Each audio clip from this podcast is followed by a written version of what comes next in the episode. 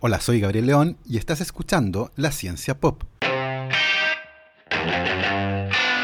Un podcast sobre historias de ciencia. El sistema inmune ha evolucionado para protegernos y sin embargo parece que es muy poco lo que puede hacer para combatir a las células cancerosas, células que parecen haberse rebelado contra nuestro cuerpo y que el día de hoy causan alguno de los tantos tipos de cáncer, que se ha convertido en una de las principales causas de muerte en el mundo. Durante mucho tiempo se pensó que, debido a que las células cancerígenas derivan de células normales, era muy poco lo que el sistema inmune podía hacer, ya que en condiciones normales no ataca a nuestro cuerpo, y que tal vez faltaba encontrar un factor que explicara cómo se relaciona el sistema inmune con los tumores. A pesar de uno que otro destello en la oscuridad, generaciones de investigadores habían intentado encontrar este factor perdido, pero invariablemente fracasaron. Nadie podía ni siquiera decir con certeza que tal factor existía. Y hoy les voy a contar la historia de ese descubrimiento, que involucra a un tejano amante del blues y que toca la armónica. Y como siempre les recuerdo que si les gusta este podcast, lo pueden apoyar a través de mi página en Patreon. Para eso vayan a www.patreon.com slash pop y se pueden inscribir para hacer un aporte mensual a este proyecto. Agradezco como siempre los aportes de Sebastián Toledo, Alberto Montt y Laura, Claudia D'Alenson, Diego Molina, Macarena Vergara, Pedro Maldonado, Hernán y Lucas Castillo, Chuchurex, Miriam Morales, Ana Lucía Luna, Cristian Subiabre, Fernanda Aguirre, Romina Mationi, Patricio Marileo, Simón Castillo Rideman, Diego Socias, Luciano Cisterna, Ricardo Yáñez, Fernando Montenegro, Matías van der Straten, Sergio Espinosa, Carlos Zamora, Francisco Soto, Manuel Morales, la familia Flores Noguer, Daniela Allendez, Fernando Rode, Giuseppe Carufo, la familia Helfman von de Sauer, Nicolás Martínez y Felipe Mazanes. Muchísimas gracias a todos.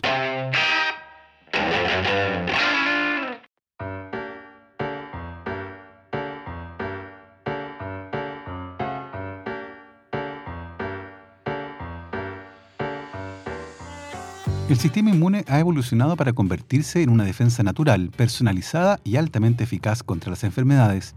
Se trata de un sistema biológico extremadamente complejo, con una misión aparentemente simple, encontrar y destruir cualquier cosa ajena a nuestros cuerpos.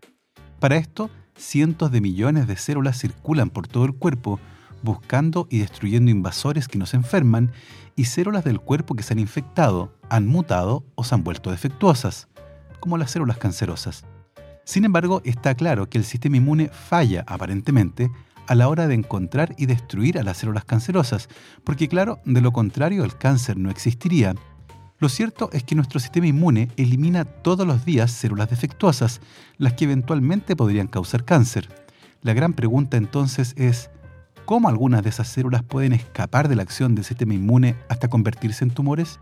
Durante más de 100 años, esta pregunta ha sido desconcertante y la falta de una respuesta clara llevó a muchos a concluir que el sistema inmune y el cáncer simplemente no tenían nada que decirse el uno al otro.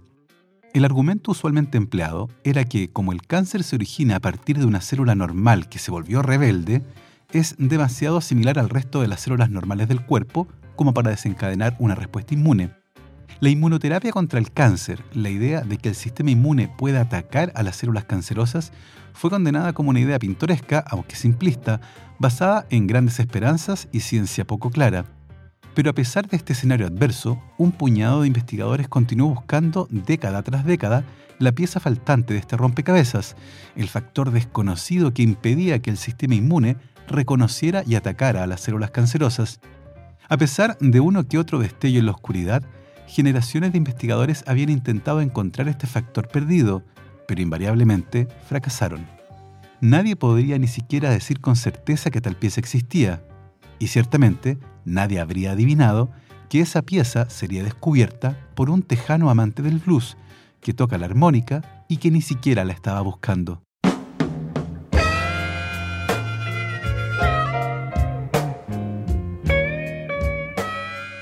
Jim Allison estaba en la enseñanza secundaria cuando descubrió que en su colegio no había un curso de biología avanzada que hablara sobre evolución, así que decidió tomar los cursos por correo que impartía la universidad más cercana a su casa, que era la de Austin, en Texas, y después de graduarse se inscribió en la universidad para convertirse en médico rural, como su padre. Ese era al menos el plan. Lo que no formaba parte del plan era convertirse en músico de blues. Como tocaba bien la armónica, lo invitaban a tocar con muchas bandas locales, que en Texas abundaban, y por otro lado descubrió que la escuela de medicina no era tan entretenida como él imaginaba. Si bien le parecía entretenido aprender cosas que otros habían descubierto, encontraba mucho más llamativo descubrir nuevas cosas él mismo, así que en 1965 decidió hacer un doctorado en bioquímica. Durante su doctorado, Allison estaba estudiando una enzima que destruía el combustible que alimentaba a un tipo de leucemia en ratón. Si les inyectaba a sus ratones con cáncer esa enzima, las células cancerosas se quedaban sin combustible y el tumor eventualmente desaparecía. ¿Cómo ocurría eso? ¿A dónde se iba el tumor? Evidentemente los tumores de sus ratones no habían desaparecido por arte de magia, sino que debía existir un mecanismo biológico detrás de este acto de desaparición. Las células no desaparecen sencillamente. Por ejemplo, en nuestros cuerpos, las células se renuevan constantemente y en un año perdemos una masa de células similar a la masa de nuestro cuerpo. Es parecido a lo que les ocurre a los árboles que pierden las hojas en otoño o lo que hacen ustedes en su casa con la limpieza de primavera. Una suerte de maricondo a nivel celular. En el caso de nuestras células, la limpieza de primavera es llevada a cabo día a día por células que circulan en la sangre, las que forman parte del sistema inmune innato. Algunas de las células que forman parte de este sistema son pequeños patrulleros, llamados células dendríticas. Otras tienen un aspecto similar pero son más grandes y se llaman macrófagos, literalmente grandes comedores. La mayor parte de lo que engullen los macrófagos son células del cuerpo que están viejas, células normales que han alcanzado su fecha de caducidad y se autodestruyen educada y silenciosamente a través de un proceso conocido como apoptosis. Los macrófagos también comen bacterias y tienen una habilidad innata para reconocer a invasores simples, como bacterias, hongos, parásitos y virus. Todos estos invasores pueden ser reconocidos a partir de las proteínas que llevan en la superficie, las que actúan como una suerte de huella digital. Si la huella no está en la base de datos, los macrófagos reconocerán al invasor como un agente externo y lo engullirán. Los macrófagos también tienen otro rol muy importante. Cuando encuentran a una bacteria, llevan una muestra de las proteínas de esa bacteria a los ganglios linfáticos, como una suerte de cartel de se busca. Los ganglios linfáticos son lo más parecido al bar de la guerra de las galaxias. Chicos buenos, chicos malos, reporteros y soldados, macrófagos, células dendríticas, linfocitos T y B e incluso células enfermas. Todo el mundo va al bar de la guerra de las galaxias. El cartel de Se Busca permite generar una suerte de memoria inmunológica y se generan clones de células capaces de identificar y destruir al agente invasor. Allison sabía que así era básicamente cómo funcionan las vacunas, presentando al cuerpo muestras muertas de un agente patógeno que nos podemos encontrar más tarde y contra el cual, gracias a la vacuna, ya tenemos montada una respuesta inmune y habrá un ejército de células esperando al agente invasor. En ese punto, Allison se preguntó si algo así estaba sucediendo con los tumores de sus ratones, porque claro, él había eliminado el combustible de los tumores. Esas células tumorales debieron morir, pero no desaparecieron por arte de magia. Los macrófagos del ratón las eliminaron. ¿Y después qué? ¿Habrán llevado una muestra de esas células cancerosas a los ganglios linfáticos y montaron una respuesta de defensa contra ellas? Allison pensó que era lo más parecido a vacunar a sus ratones contra ese tipo específico de cáncer. ¿Eso quiere decir entonces que esos ratones son ahora inmunes a este cáncer?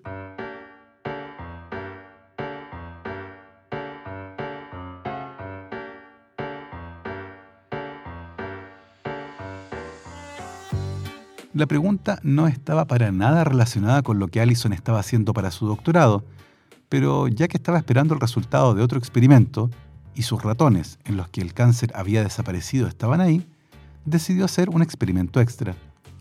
No había pedido permiso, no escribió un protocolo ni nada, simplemente decidió probar suerte. Inyectó a esos ratones con una muestra del mismo tumor y nada. Los tumores no lograban crecer en esos ratones. Allison los inyectó con 10 y 50 veces más células tumorales y nada. Los ratones no desarrollaban cáncer. Algo muy extraño estaba pasando. Ese algo extraño le pareció tan fascinante a Allison que después de terminar su doctorado en bioquímica, decidió irse a California para entrenarse en inmunología, haciendo un postdoctorado en el Instituto Scripps. Y claro, siguió tocando la armónica en bandas de blues e incluso tocó junto a Willie Nelson. La estadía en California fue más bien frustrante. El trabajo parecía alejado de lo que tenía en mente cuando aceptó originalmente la idea y estaba algo desilusionado. Justo cuando estaba terminando su trabajo ahí, surgió la oportunidad de volver a Texas a comienzos de la década de 1980, esta vez a trabajar en el MD Anderson Cancer Center, un centro de investigación contra el cáncer en el que recientemente habían abierto un nuevo laboratorio de investigación con un muy buen financiamiento gracias a una donación del gobierno estatal, lo que permitió contratar a seis investigadores a tiempo completo para estudiar cualquier aspecto relacionado con el cáncer.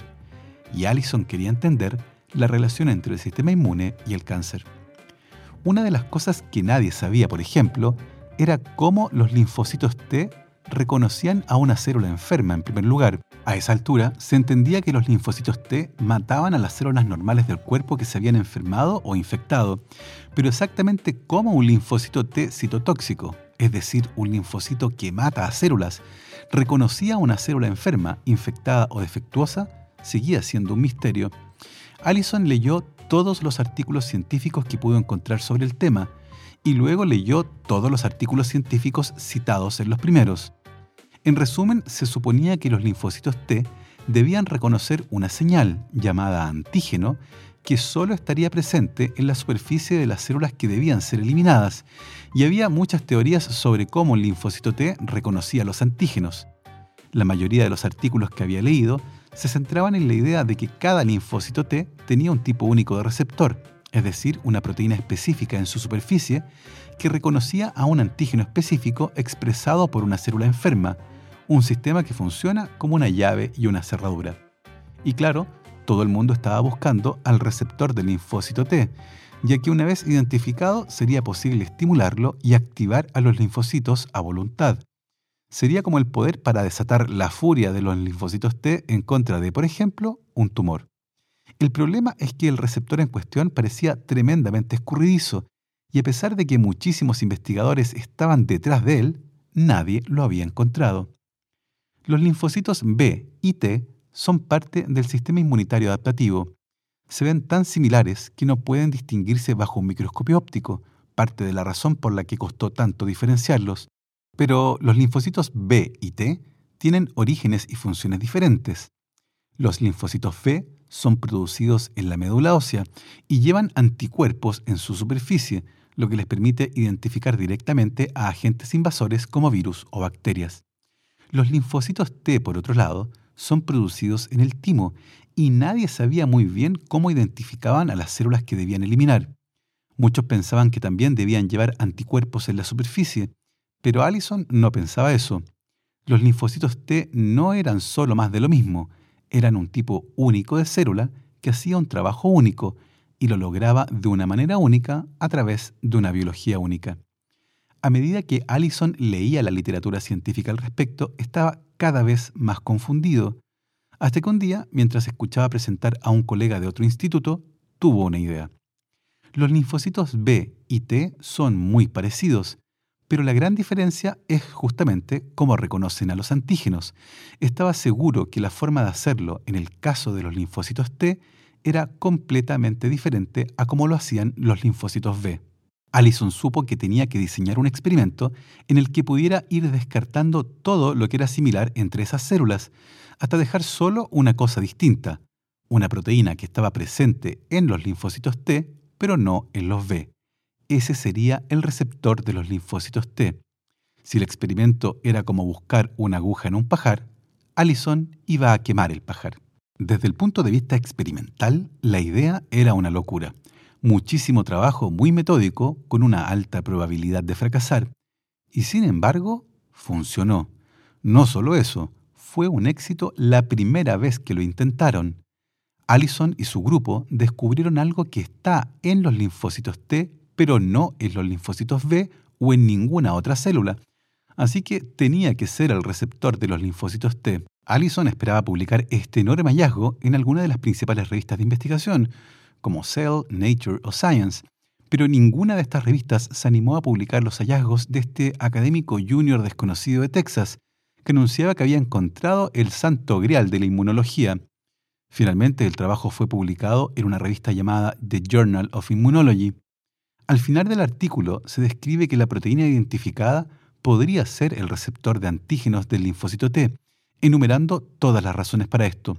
Fue un anuncio audaz sobre el tema más importante en inmunología, y nadie pareció notarlo, excepto en un laboratorio. A la vuelta de esta pausa, les voy a contar el resto de esta historia. ¿Ah? ¿Cómo? ¿Perdón? ¿Qué cosa? ¿Te cuesta mantener conversaciones en espacios ruidosos? Así es la vida de muchas personas que experimentan pérdida auditiva. El uso de audífonos permite a estas personas volver a escuchar sonidos que habían olvidado y les permite comunicarse de mejor manera, generando una mejora significativa en su calidad de vida. Si ves televisión con el volumen muy alto o te cuesta conversar en ambientes con ruido, tal vez estés experimentando pérdida auditiva. En Más Audio cuentan con la tecnología más avanzada y los más cómodos y modernos audífonos de origen alemán, con los mejores precios del mercado, tecnología de punta y un servicio de primer nivel, en Más Audio te pueden ayudar a ti o a un familiar a volver a escuchar sonidos que ya no escuchas. Para más información, visita la página www.masaudio.cl o escribe al correo quiero También puedes visitar sus páginas en Facebook o su tienda online en tienda.masaudio.cl y si mencionas a la ciencia pop, te darán un 5% de descuento en la compra de audífonos. No te lo pierdas.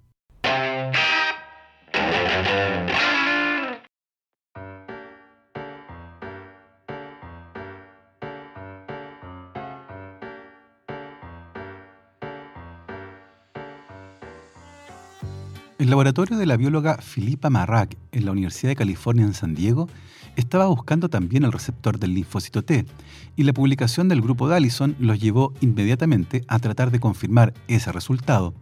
Y claro, lo confirmaron.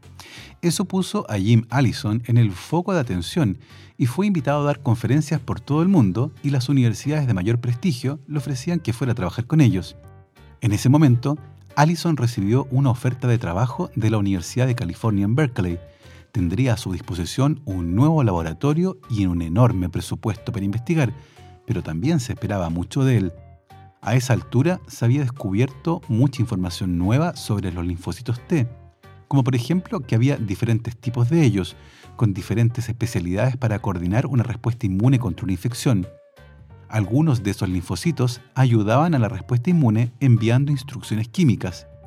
Otros, los linfocitos T citotóxicos, eliminan a las células infectadas por virus una a una, por lo general al instruir químicamente a esa célula para que se suicidara. Para hacerlo, el linfocito T citotóxico reconoce pequeños fragmentos de proteínas virales que la célula infectada expone en su superficie y que son reconocidos por el receptor del linfocito T caracterizado por Allison. Sin embargo, este proceso solo comenzaba cuando un linfocito T es activado. La activación es el comienzo de la respuesta inmune adaptativa a la enfermedad. Hasta entonces, los linfocitos T solo flotan por ahí, esperando. Entonces, ¿qué es lo que activa a los linfocitos T? ¿Qué es lo que inicia su respuesta a una infección? Todo el mundo pensaba que tenía que ser el receptor de antígenos de los linfocitos T, el que debía actuar como un interruptor de encendido. Fue solo después de que identificaron el receptor de los linfocitos T que se dieron cuenta que no, que no era suficiente. Se podía conseguir que el receptor de los linfocitos T reconociera el antígeno extraño de una célula enferma y que hicieran clic juntos como una cerradura y llave. Podrían hacer que encajaran, pero eso no era suficiente para activar al linfocito T. Faltaba algo. Cuando se supo eso, Allison lo encontró fascinante. Los linfocitos T eran mucho más complejos de lo que se pensaba, y para Allison, entre más complejo, más divertido. Si el receptor de los linfocitos T unido al antígeno no era la única señal necesaria para activarlo, eso significaba que tenía que haber otra molécula, tal vez varias, que eran necesarias para activar a los linfocitos T, lo que se conoce como coestimulación. Tal vez los linfocitos T requerían dos señales, como cuando para echar a andar un auto necesitamos girar la llave y simultáneamente presionar el pedal del embrague. Pero, ¿a qué correspondía el pedal del embrague en un linfócito T? Tres años más tarde lo encontraron. Se trataba de otra molécula en la superficie del linfócito T, una proteína llamada CD28. CD28 era definitivamente una segunda señal necesaria para activar a los linfocitos T, y se había descubierto que los linfocitos T no podían activarse sin ella. Ese fue un descubrimiento importante, pero como Allison y otros investigadores rápidamente se dieron cuenta, tampoco fue tan simple, y aun cuando se uniera al receptor del linfocito T al antígeno y se estimulara a la proteína CD28, la respuesta no comenzaba. Era como si hacer contacto y apretar el embrague no bastara para echar a andar un auto. ¿Faltaría una tercera señal? Uno de los investigadores postdoctorales que trabajaba con Allison, Matthew Krummel, comenzó a buscar proteínas similares a la CD28 y encontró una que había sido recientemente identificada, nombrada y numerada. Se trataba de la cuarta proteína asociada a los linfocitos T citotóxicos identificada en el laboratorio de Pierre Goldstein, así que la bautizaron como CTLA4 por Cytotoxic Lymphocyte Associated Protein 4. Unas décadas más tarde, esta sigla estaría en la matrícula personalizada del Porsche convertible de Allison. En paralelo, los investigadores Jeffrey Ledbetter y Peter Lindsley estaban trabajando en el mismo problema de la tercera señal y habían llegado a la conclusión de que la proteína CTLA4 era esa tercera señal, otro acelerador más de la respuesta de activación de los linfocitos T citotóxicos. Para Allison y su grupo, particularmente para Krummel, había sido decepcionante no haber sido los primeros en determinar la función de la proteína CTLA4, pero Allison decidió continuar con más experimentos de todos modos. Por un lado, siempre había más que aprender, pero por otro, Allison no estaba totalmente convencido de que se había resuelto completamente el misterio de la activación de los linfocitos T, porque claro, hay dos maneras de ir más rápido. Una es presionar el acelerador la otra es sacar el freno. Los experimentos en los que se había analizado el papel de CTLA4 solo apuntaban a confirmarlo como un acelerador, pero no podían diferenciar entre ese rol y el de un freno que se quita. A esa altura, el panorama de la activación de los linfocitos T citotóxicos era este. En primer lugar, los linfocitos T necesitaban reconocer a la célula infectada o enferma a través de los antígenos de su superficie, los que deberían ser reconocidos por el receptor de los linfocitos T. Por lo general era otro tipo de células, entre las que se encuentran las células dendríticas y los macrófagos, las que le presentan el antígeno a los linfocitos T. Eso era como echar a andar el motor de un auto. Las otras dos señales, CD28 y CTLA4, eran, según Allison, como un acelerador y un freno, respectivamente. Y de los tres componentes de este sistema, el freno era lejos el más poderoso. Eso quiere decir que mientras CTLA4 estuviera activado, no importaba cuánto se estimulara el receptor de antígenos o a CD28, el linfocito no actuaría. Esa era al menos la hipótesis de Allison. Si todo esto suena complicado, es porque lo es, y a propósito. Básicamente se trata de un mecanismo de seguridad que busca evitar el ataque a las células sanas del cuerpo es como cuando intentan formatear un disco duro y el sistema operativo les pregunta, ¿estás seguro de esto? Porque claro, una vez que comienza, es imposible detenerlo. En el caso de los linfocitos T, una activación cuando no corresponde podría desencadenar una enfermedad autoinmune. Este mecanismo de comprobación de activación de los linfocitos T resultaría ser solo uno de los muchos sistemas de retroalimentación a prueba de fallas que están integrados en la respuesta inmune son los llamados puntos de control en la activación de los linfocitos T, los checkpoints.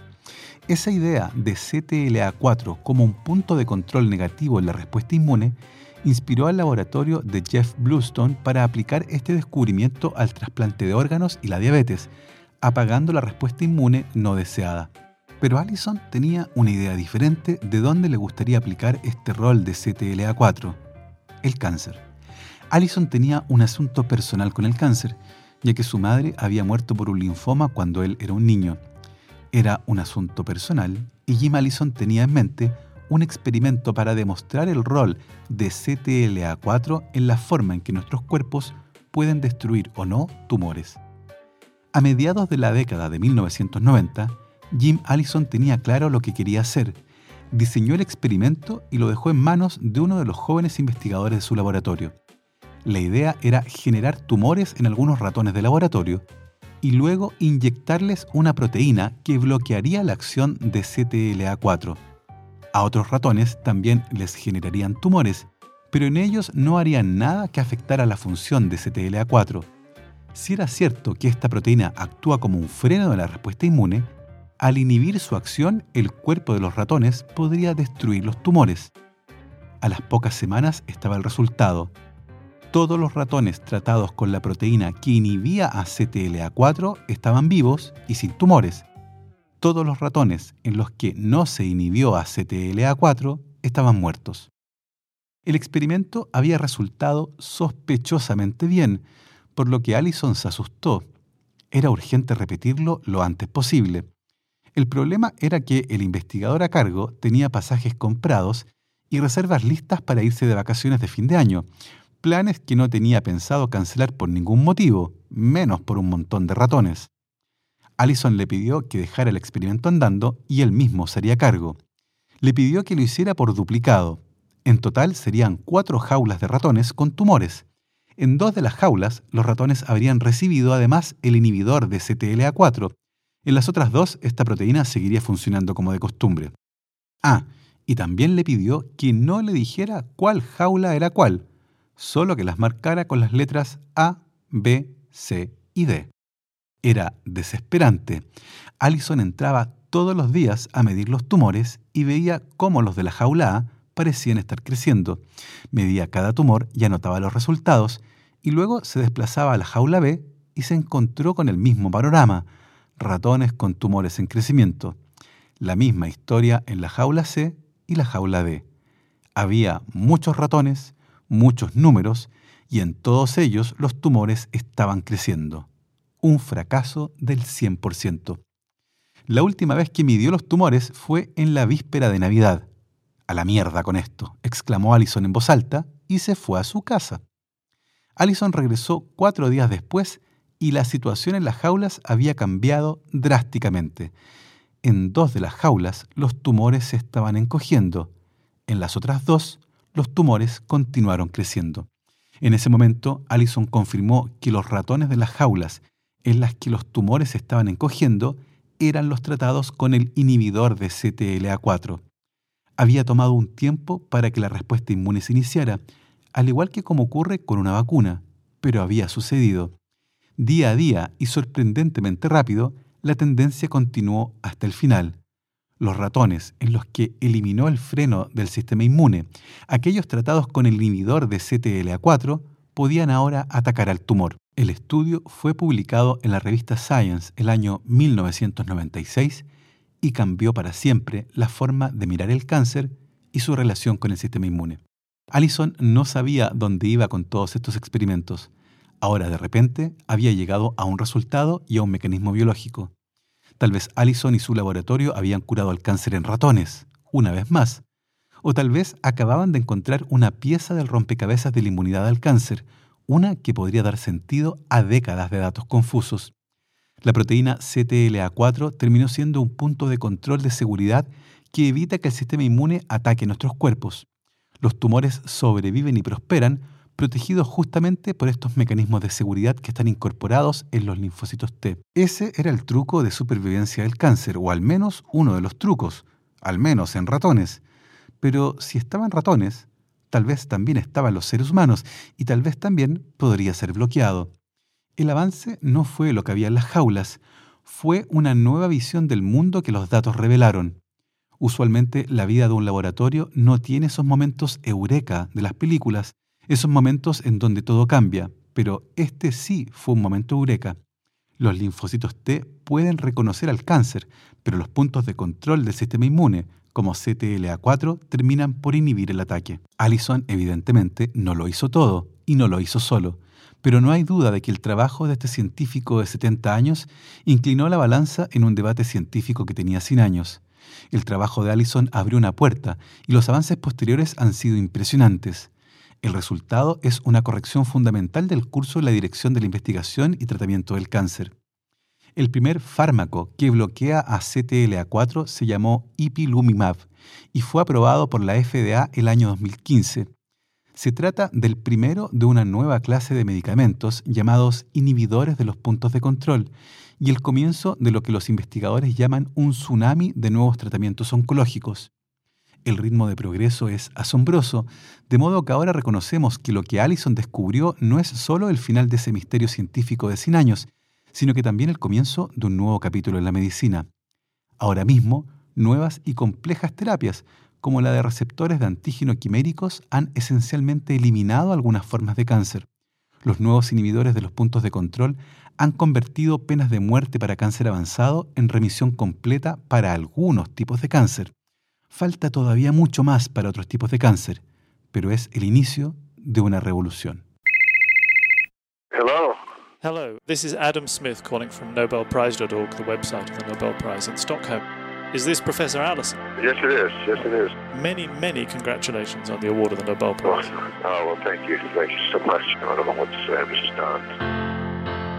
El 1 de octubre del año 2018, Jim Allison recibió la noticia de que había sido galardonado con el Premio Nobel de Fisiología o Medicina por su trabajo con los puntos de control del sistema inmune, honor que compartió con el científico japonés Tasuku Honjo. Jim Allison regresó a su casa en Texas y volvió a trabajar en el MD Anderson Cancer Center en Houston.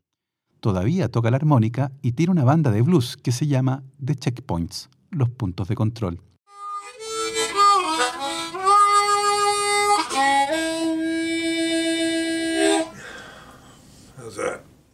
Regularmente escucha de antiguos pacientes con cáncer cuyas vidas fueron cambiadas o salvadas por su trabajo, y Jim llora cada vez que escucha una de esas historias. Por cierto, en Amazon Prime hay un documental sobre su vida que se llama Jim Allison The Breakthrough. Bueno, y así hemos llegado al final de este interesante camino. Espero que hayan disfrutado esta historia. Yo los dejo hasta aquí, pero nosotros nos escuchamos como siempre el próximo viernes. Recuerden lavarse las manos, usen su mascarilla cubriendo nariz y boca y por supuesto que la ciencia los acompañe.